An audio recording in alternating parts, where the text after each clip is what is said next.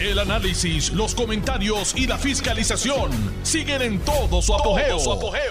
Le estás dando play al podcast de Noti1630, Sin Ataduras, con la licenciada Zulma Rosario. Hoy es martes 22 de marzo del año 2022.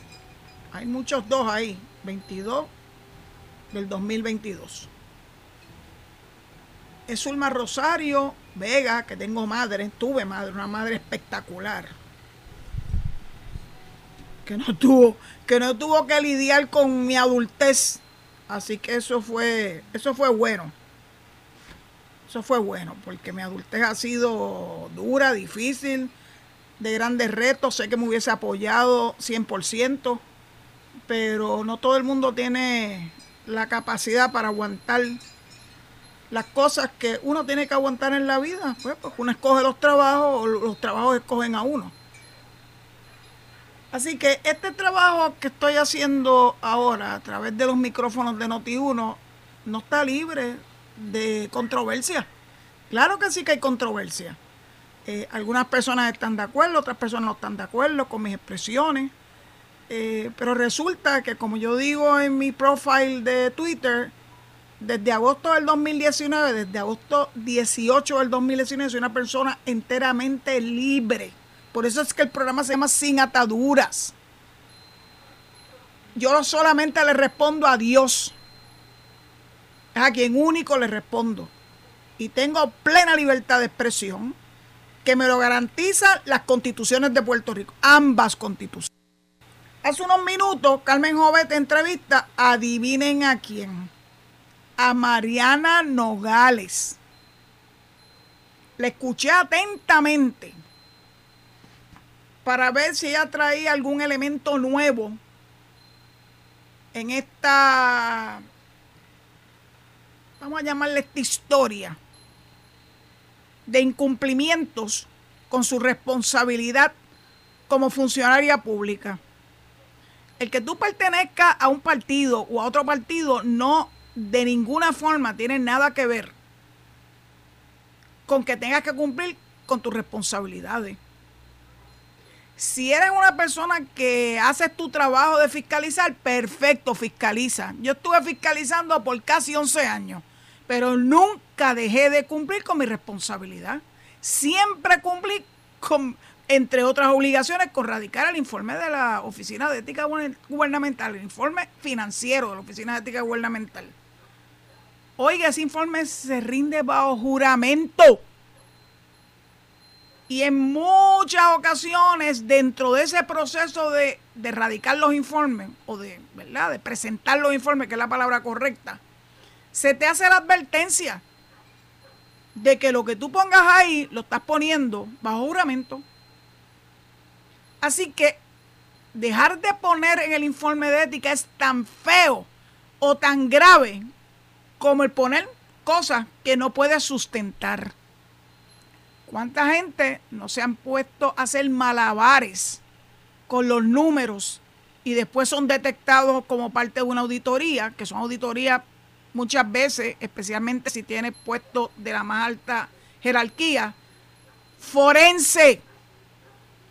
Recuerdo que cuando yo utilizaba la palabra forense y daba adiestramiento, la gente se quedaba muy pendiente. Yo le decía, ¿a qué huele forense? ¿Verdad que huele a muerto? Con todo el respeto de la doctora María Conte Miller. Pero esa es la función de ciencia forense. Hacer su trabajo, determinar las causas de la muerte de un ser humano y compartirla con las autoridades pertinentes.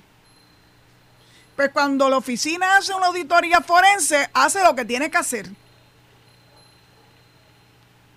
Va más allá de meramente de sumar, restar, multiplicar y dividir.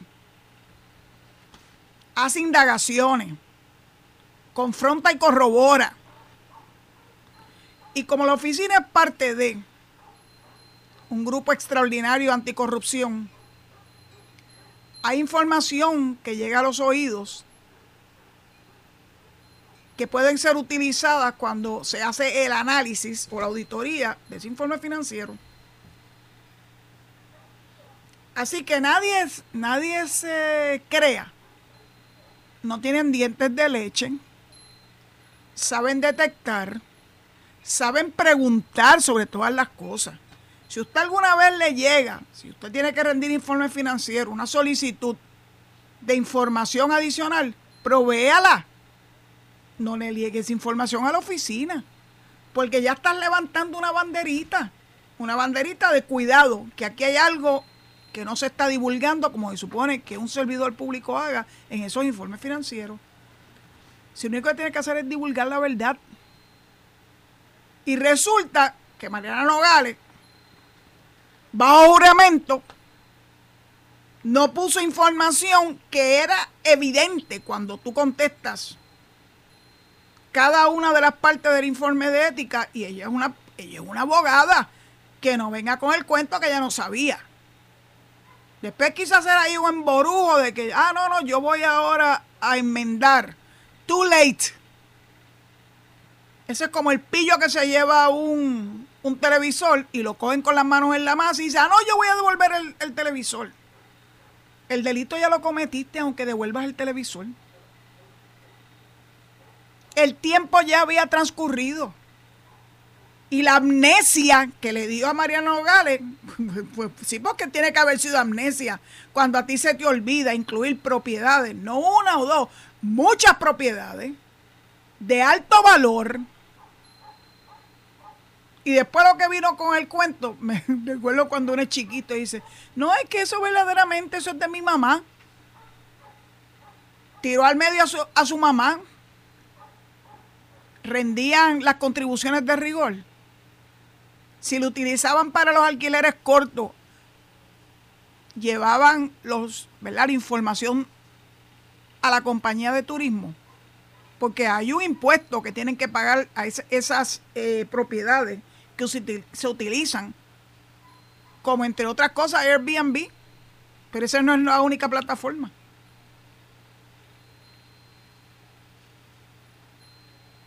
El crimen cuando tú tienes propiedades, tú tienes no solamente que inscribirla en el CRIM, que tiene un número de catastro, sino que el CRIM tiene que evaluarlas, tasarlas y determinar si te corresponde pagar lo que te corresponda pagar.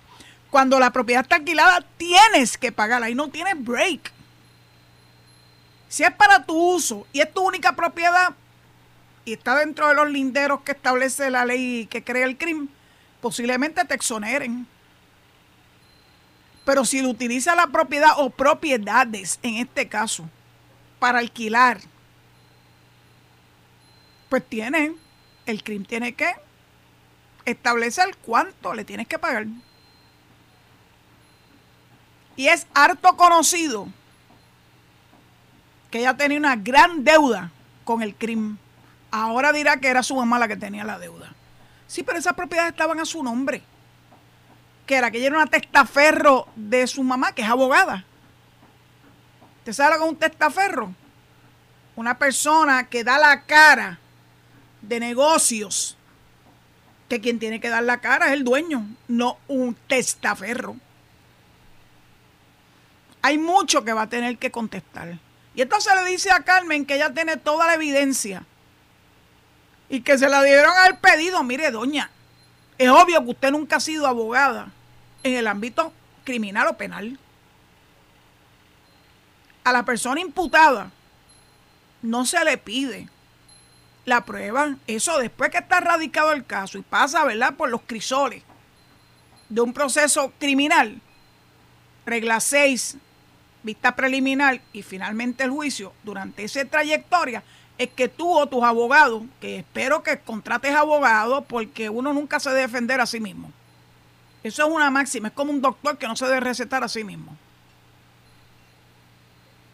Cuando tú contrates a tus abogados, ellos tendrán la oportunidad como parte del descubrimiento de prueba de ver la prueba que consta, que consta en tu contra. Te tienen por obligación de ley que darte cualquier prueba que pudiera exculparte que se llama prueba exculpatoria, y tú vas a tener la oportunidad de compartir tu prueba, porque antes de tú poderlo traer al tribunal, tienes que compartirla ¿Cuál es tu prueba? ¿Quiénes van a ser tus testigos? Así que el momento no era antes de, el problema es después de. Cruza los dedos. A ver si tienen la suerte que han tenido algunos de que regla 6 los casos no prosperan.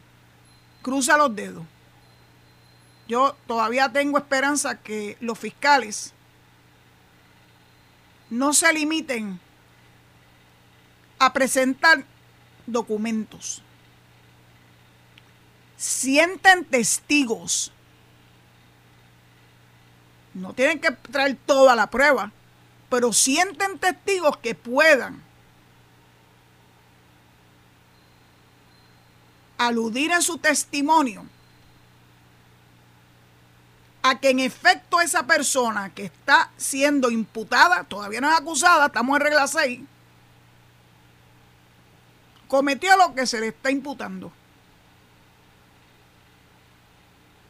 Y el tribunal tendrá la oportunidad de evaluarlo. Si Mariana tiene la suerte de que el tribunal no ve que haya una cintila de evidencia en su contra, una cintila es un chinchín para decirlo en vocablo pueblerino. No es más allá de dudas razonables, no en ese nivel. Pues tu abogado va a tener la oportunidad de confrontarlo, tú tienes la oportunidad de estar presente. Si tú quieres hablar, yo no lo haría, ¿verdad? Pues habla. En esa etapa inicial, con que los fiscales presenten una prueba elemental, pequeña, pero que rebasa el quantum, es suficiente. Y luego entonces sigue por ahí para arriba, la vista preliminar. Ya ahí sí estamos hablando de un mini juicio. Y quién sabe, a lo mejor sale airosa ahí. Y toda esa prueba que tú le diste a Carmen que tenía, la vas a poder presentar. Puedes esperar hasta el juicio en su fondo. Puedes solicitar que hayan un jurado de los pares de 12 ciudadanos comunes y corrientes que aquilaten la prueba. Y ahora lo tienen que hacer de forma unánime. Así que hasta eso, hasta en eso vas a salir beneficiada. Pero vamos a asumir que llegas hasta la etapa de juicio y en la etapa de juicio el, el, el jurado entiende que no se presentó prueba suficiente para rebasar el quantum de más allá de dudas razonables. ¿Se acuerdan Aníbal? Sí, Aníbal, ese mismo. Acevedo Vila, por si acaso. Eso fue lo que le pasó a él. Llegó hasta la etapa final y el jurado, uno de ellos dicen que no estuvo de acuerdo y como no hubo unanimidad salió por la puerta ancha. Y quien lo ve ahora, que habla de todo lo que le da la gana, gracias a la libertad de expresión, a su derecho constitucional, y no se mira en un espejo todos los días, donde puso en vergüenza a su propia familia, Así que bueno, ¿quién sabe lo que va a pasar con Mariana? Yo no sé. Pero tengo fe en el, en el sistema. Tengo fe en los procesos. Tengo fe en que las partes van a utilizar los procesos judiciales en su máximo esplendor. Tengo fe que las vistas en contra de Mariana oiga, se televisen. Yo creo que es de mucha importancia para el pueblo de Puerto Rico el que el Tribunal Supremo permita que esas vistas sean televisadas para que el pueblo pueda juzgar por sí mismo. Al fin y al apóstol, los funcionarios públicos se deben al pueblo. Así que Mariana, no tiene nada que ver con que si tú eres la voz cantante, ambientalista, etcétera, etcétera, por el amor a Dios. Tiene que ver con que a pesar de el juramento que firmaste electrónicamente, no le diste la información completa y correcta a la entidad que te audita, a ti y a tus pares.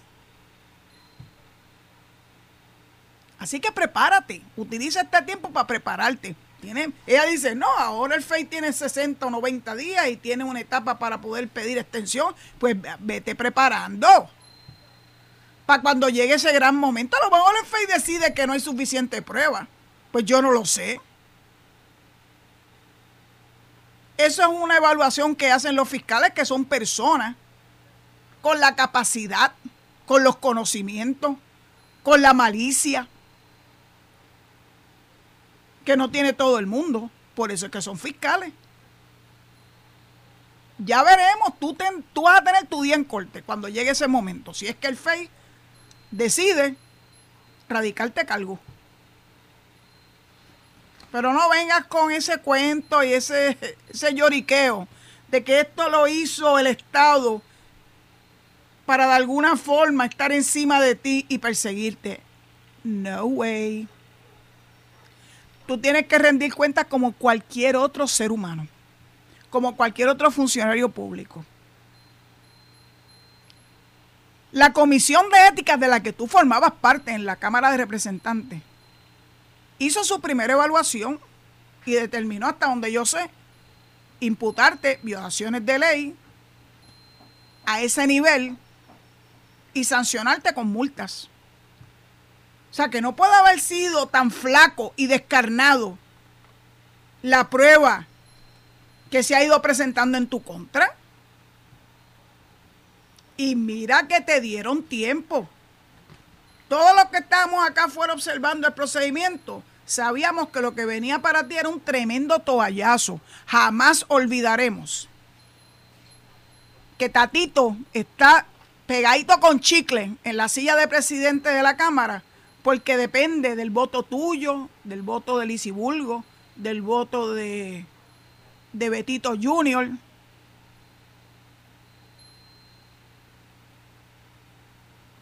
Porque si te pierde a ti y pierde a los demás, la presidencia de Tatito está, miren, están ahí en ascua.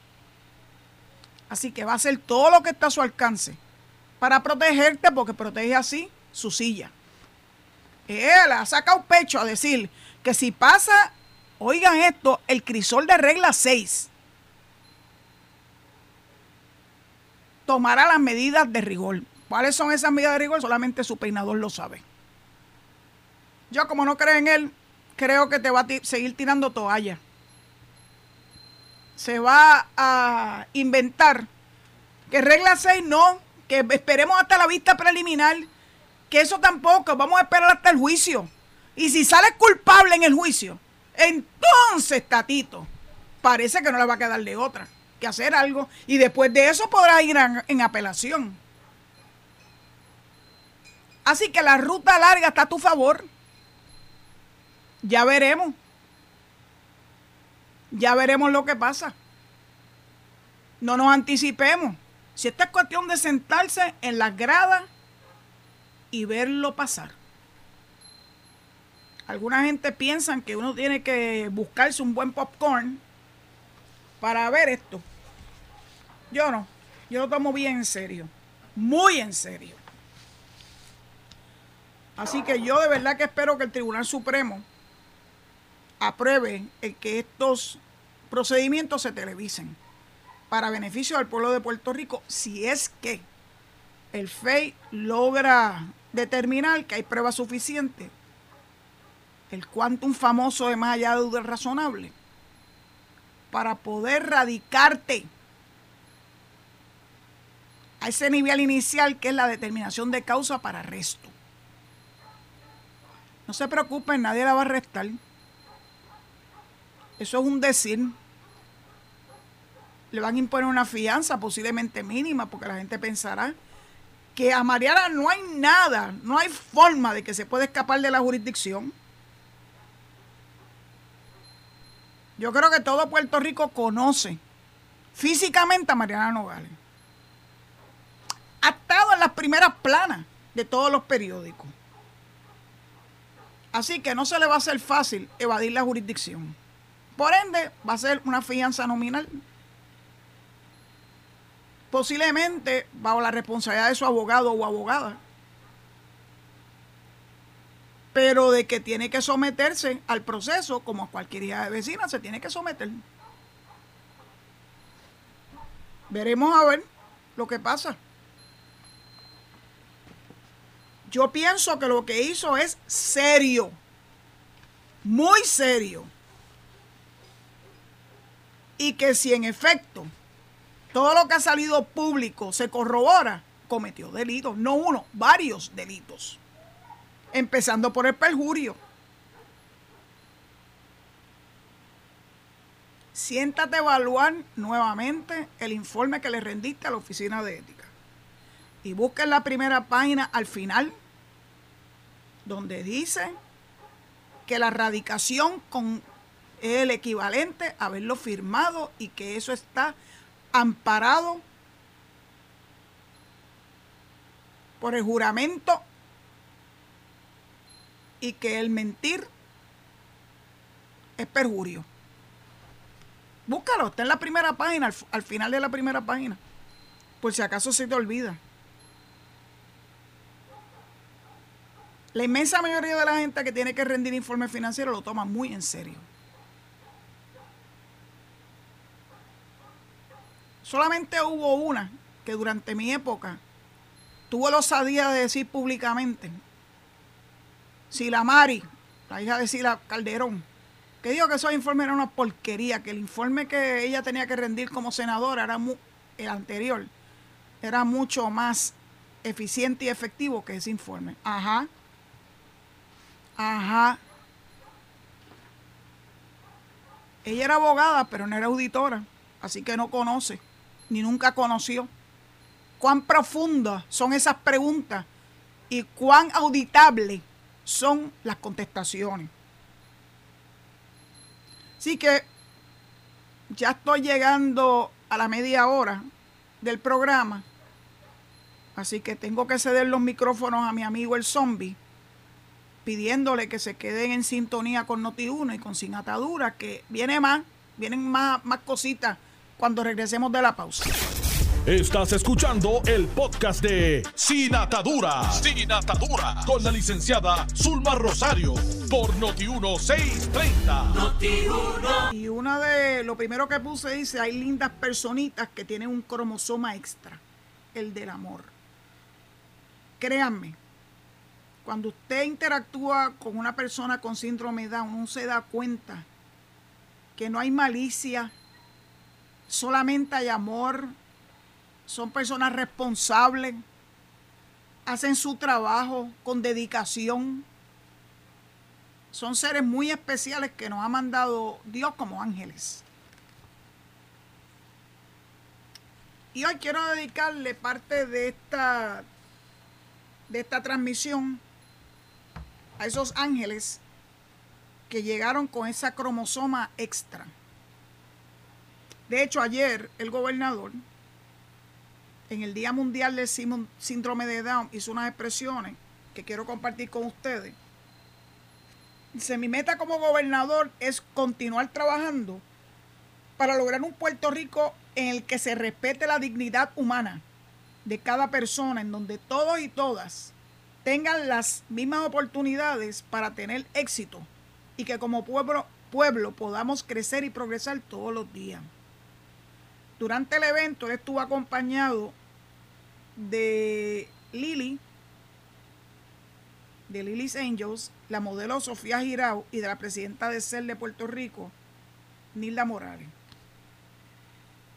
Sofía Girao es la primera modelo síndrome Down que está haciendo escante en el mundo en representación de la línea Victoria's Secret. Es una niña preciosa. Pero además de Sofía Girao, yo quiero hablarles del caso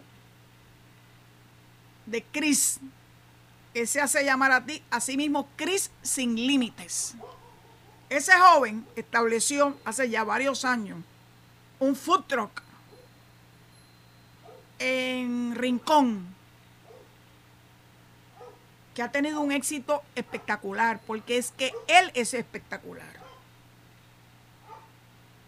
Y él publicó ayer en su cuenta de Facebook las 21 razones por la cual pues la vida le ha dado la oportunidad de sobrepasar, sobresalir, etc. Se graduó con un honor de la escuela.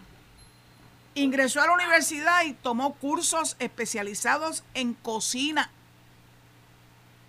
Es barista. Ahora tiene su propia línea que acaba de inaugurar de café. Se llama Chris Sin Límites. Yo creo que todos debemos ir a su food truck a darle nuestro apoyo, agradecerle por no haberse quedado cruzado de brazos a sus padres, por darle el apoyo también. Él dice que es la primera persona que ha obtenido su licencia de conducir y él la, enseña. Y no solamente obtuvo su licencia de conducir de Puerto Rico, sino que adquirió su primer vehículo. Motivo de gran alegría para Chris y para las personas que lo apoyamos.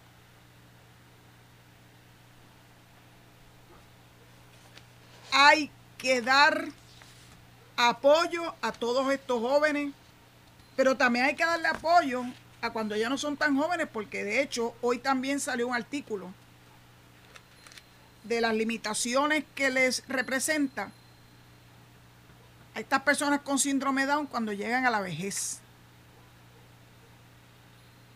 Porque le ataca, al igual que cualquiera otro, le ataca la demencia senil, el Alzheimer y otro tipo de enfermedades que por ser ellos personas conciertos.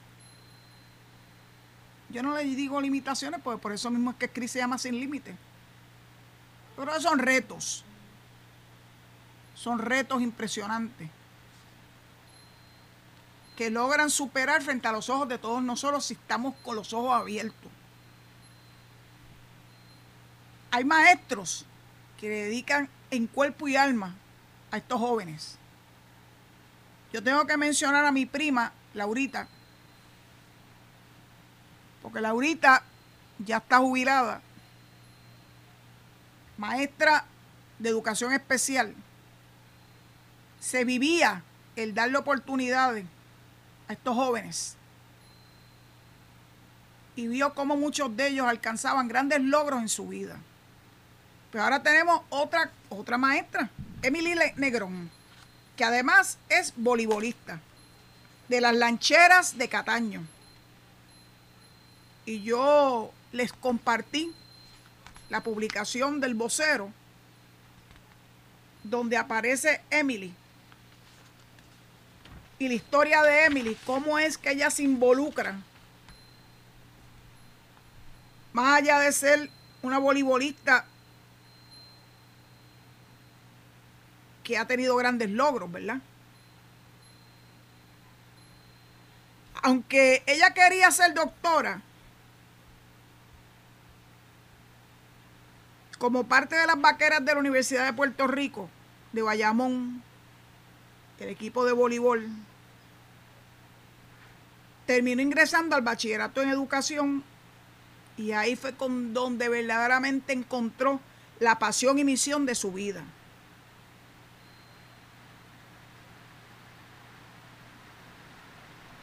Mi primer caso, dice Emily, fue un chico con síndrome Down. Jamás lo voy a olvidar. Así fue como decidí quedarme. Aseguró que desde esa primera experiencia, su relación con la comunidad con discapacidad funcional no tuvo marcha atrás. Su pasión continuó creciendo y avanzando. Tiene 26 años, es maestra de educación física en la Fundación puertorriqueña de síndrome Down. Y me encanta que haya dicho, haber llegado aquí es la mejor bendición. Trabajar en la fundación siempre fue un sueño.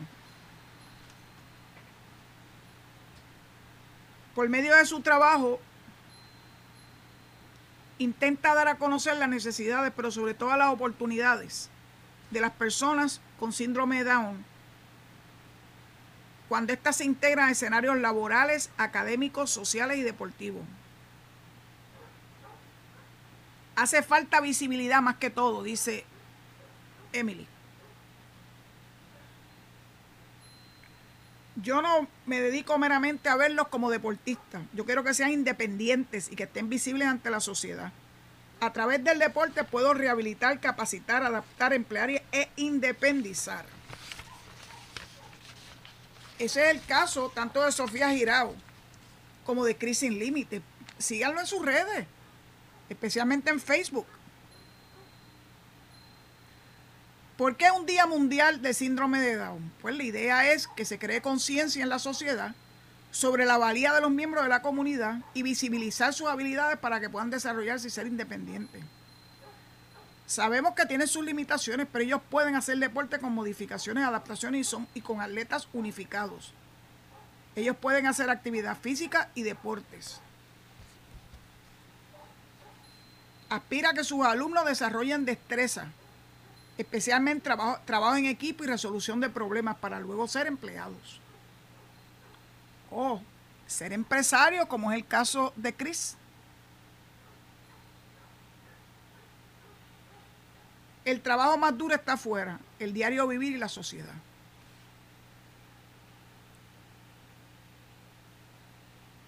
Una de las herramientas útiles para adelantar los derechos y oportunidades de las personas nacidas con un cromosoma extra es abrirles paso hacia escenarios donde la corriente regular se desempeña sin limitaciones ni prejuicios, como en ligas deportivos, trabajos y escenarios sociales.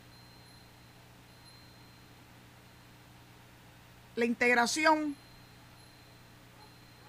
es igual. Yo no le doy a mis chicos dos vueltas y a los demás diez. Ellos tienen que dar diez vueltas y los demás también hacen diez vueltas. Me parece que es una historia hermosa de una persona dedicada.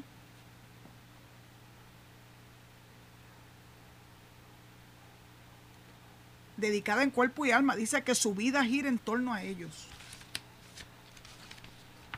Entonces un gran amigo, Alberto, me mandó una historia que dice que el síndrome Down podría tener un santo patrón.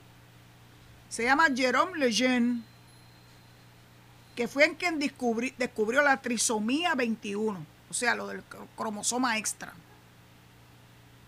Y está en proceso de canonización.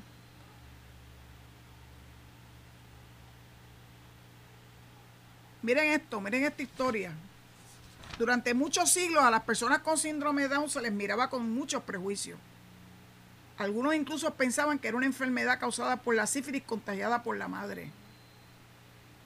Sin embargo, todo eso cambió cuando Jerome Lejeune y Marc Gauthier, que estudiaban en el laboratorio del profesor Raymond, Raymond Turpin, descubrieron el vínculo entre el síndrome Down y la trisomía en el 1958.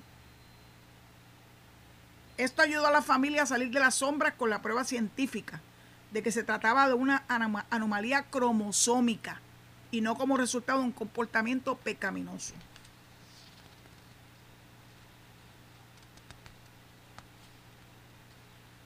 Jerome no solamente se dedicó como científico a poder probar el origen del síndrome Down,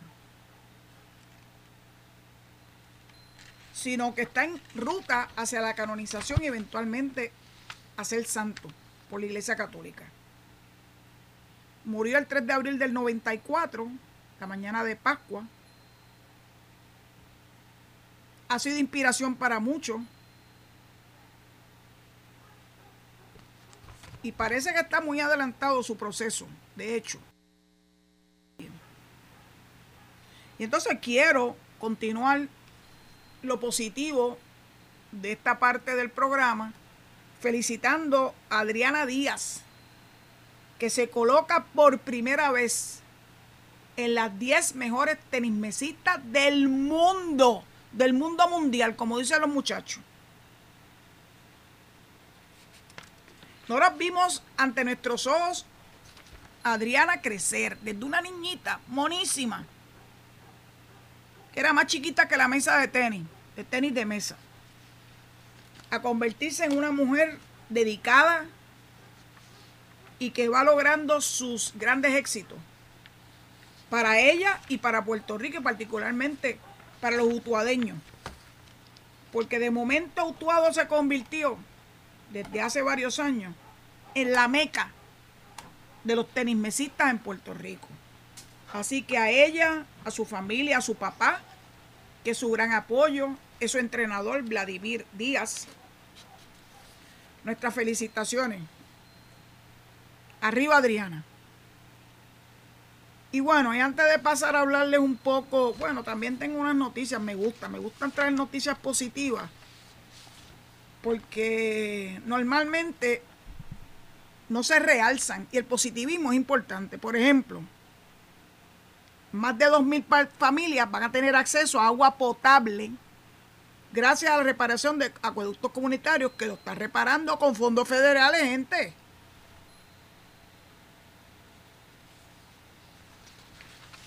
Yo conozco una comunidad muy cerquita de la finca, allá en Corcovado, en Añasco, que tiene este tipo de sistema comunitario que le da acceso al agua. Los fondos se están distribuyendo en 10 municipios, adjuntas, Aguas Buenas, Barranquitas, Caguas, Comerío, Corozal, Naranjito, Ponce, San Lorenzo y Yabucoa. Se asignaron 1.8 millones para la primera fase de un proyecto para analizar la viabilidad de energía en caso de emergencia para 232 comunidades vulnerables. Esto evitará la interrupción del suministro de agua potable a unos 100.000 residentes Debido a su ubicación, estas comunidades no cuentan con acceso a conexiones de agua y alcantarillado por medio de la AAA.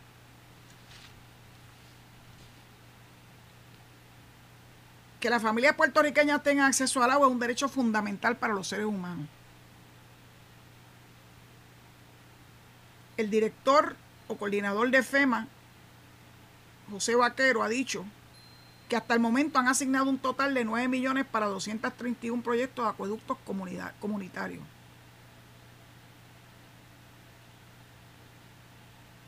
Uno de ellos en Coamo, en San Diego Abajo Coamo, beneficiará a 98 familias. Y lo importante es que esos acueductos tendrán disponible un generador de energía para que tengan un sistema de bombeo eficiente. Y además para prepararlo de forma tal que pueda utilizar placas solares.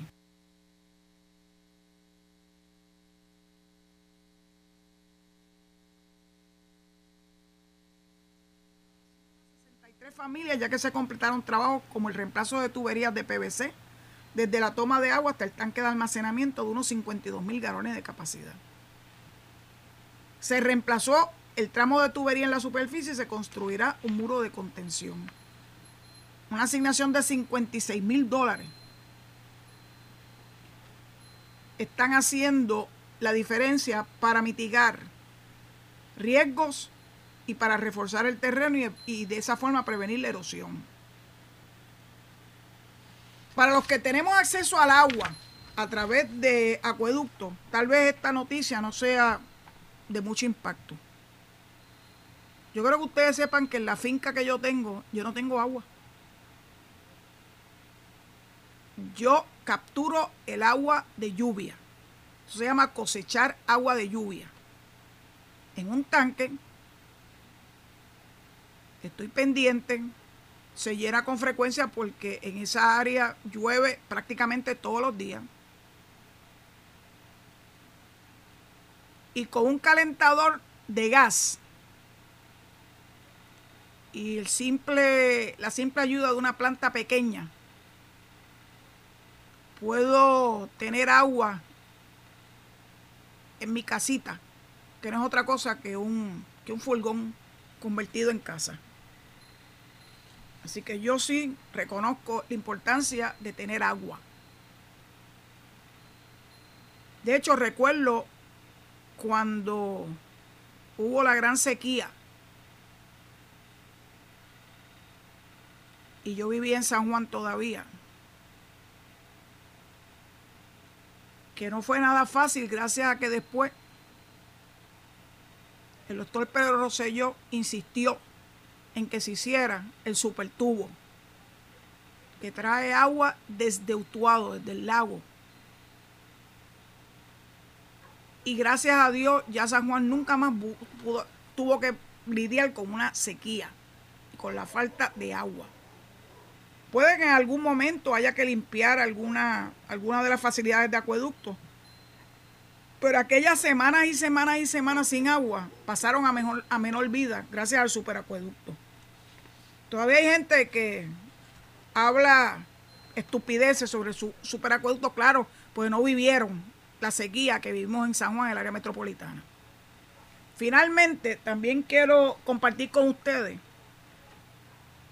que va a haber grandes cambios en el, agua, en el, en el aeropuerto de Aguadilla, el que nos sirve a nosotros los que estamos en esta área de la isla, en el oeste. Me parece que es una noticia extraordinaria, porque el tener un aeropuerto que pueda recibir los aviones sin tener que pasar por escalerillas. Mire, yo cogí un avión de eso hace varios años y ya yo ni me acordaba que era de eso de subir en una escalerilla. Porque ya estamos tan acostumbrados a que tengamos una rampa que te lleva directamente a la terminal. Pues el aeropuerto Aguadilla todavía brega con eso. Así que va a haber un proyecto de, de, de 25 millones de mejora al terminal de Aguadilla. con fondos federales, of course.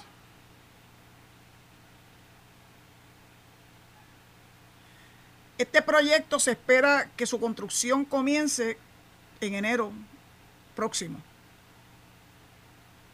Y le van a añadir 111.600 pies cuadrados a, a las facilidades existentes. Eso mejorará la capacidad y el flujo de pasajeros. Va a permitir una instalación de 12.000 pies cuadrados con lo último en tecnología para manejar la llegada de vuelos internacionales. Importantísimo, porque tenemos todo un potencial de recibir vuelos desde Europa.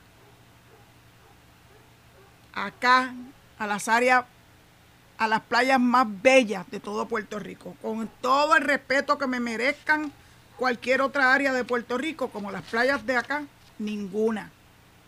Ninguna. Entonces, finalmente, antes de que tenga que entregar el micrófono, quiero recordarles algo que va a ocurrir el sábado, este sábado 26, donde se va a celebrar el Día Internacional de los Bosques y vamos a poder ir al portal del Yunque, acabado de reinaugurar, de forma gratuita, para poder tener acceso a información importante sobre nuestros bosques. Va a haber hasta observación de aves, recorridos guiados, terapia de baño forestal, terapia de baño forestal forest bathing es que el estar con la naturaleza hace una gran diferencia y nosotros necesitamos mucho de ese contacto con la madre naturaleza. Lectura para niños, pintura, artesanía, simulador de lluvia e identificación de suelo. El Día Internacional de los Bosques se celebra todos los 21 de marzo. Es que el 21 de marzo es un día bien especial. Fue así declarado en el 2012 por la ONU para hacer conciencia en la población sobre la importancia de los bosques y los beneficios que nos proveen. Los bosques son indispensables para combatir el cambio climático. Los otros días vi unas estadísticas para pelos de cómo el calentamiento global está siendo escante en los polos es para llenarnos de mucha preocupación. Así que nos conviene educarnos. Nos conviene conocer cómo nuestra interacción con la madre naturaleza puede hacer la diferencia en el cambio climático. Yo sé que había gente que creían que eso era todo el producto de un fake news. El cambio climático es real. Está más que comprobado científicamente. Yo sé que se nos hace difícil reconocer que el problema somos los seres humanos. Somos nosotros los que estamos acabando con nuestro planeta. Y yo sé que hay grandes posibilidades de que podamos llegar a otro planeta. Pero mientras tanto, este es el único que tenemos y tenemos que cuidarlo. Dicho eso, creo que me llegó el momento de despedirme. Mañana voy a hablar de Ucrania. No podemos dejar de hablar de Ucrania. Si ustedes están viendo las noticias, entenderán que lo que está ocurriendo allí es un genocidio. Y que los ucranianos están pidiendo a gritos que lo ayudemos. Dicho eso, bueno, hay gente que cree que ni siquiera el holocausto este, ocurrió verdaderamente. Ese es el colmo del colmo. Pero bueno, yo creo que somos más lo que conocemos lo que ocurrió con Hitler, los nazis y la Segunda Guerra Mundial y cómo Rusia se está convirtiendo en el nuevo Hitler y además de embustero, porque le imputa a Zelensky y a Ucrania que son neonazis. Bueno, de eso vamos a hablar mañana. Dicho eso, eh, les pido encarecidamente que se cuiden mucho, que se queden en sintonía con Noti1, la mejor estación de Puerto Rico y primera fiscalizando, que acto seguido viene Kika Cruz y luego Luis Enrique Falú. Será hasta mañana, si Dios así lo permite. Gracias por su sintonía. Esto fue el podcast de Noti1630, sin ataduras, con la licenciada Zulma Rosario. Dale play a tu podcast favorito a través de Apple Podcasts, Spotify, Google Podcasts, Stitcher y notiuno.com.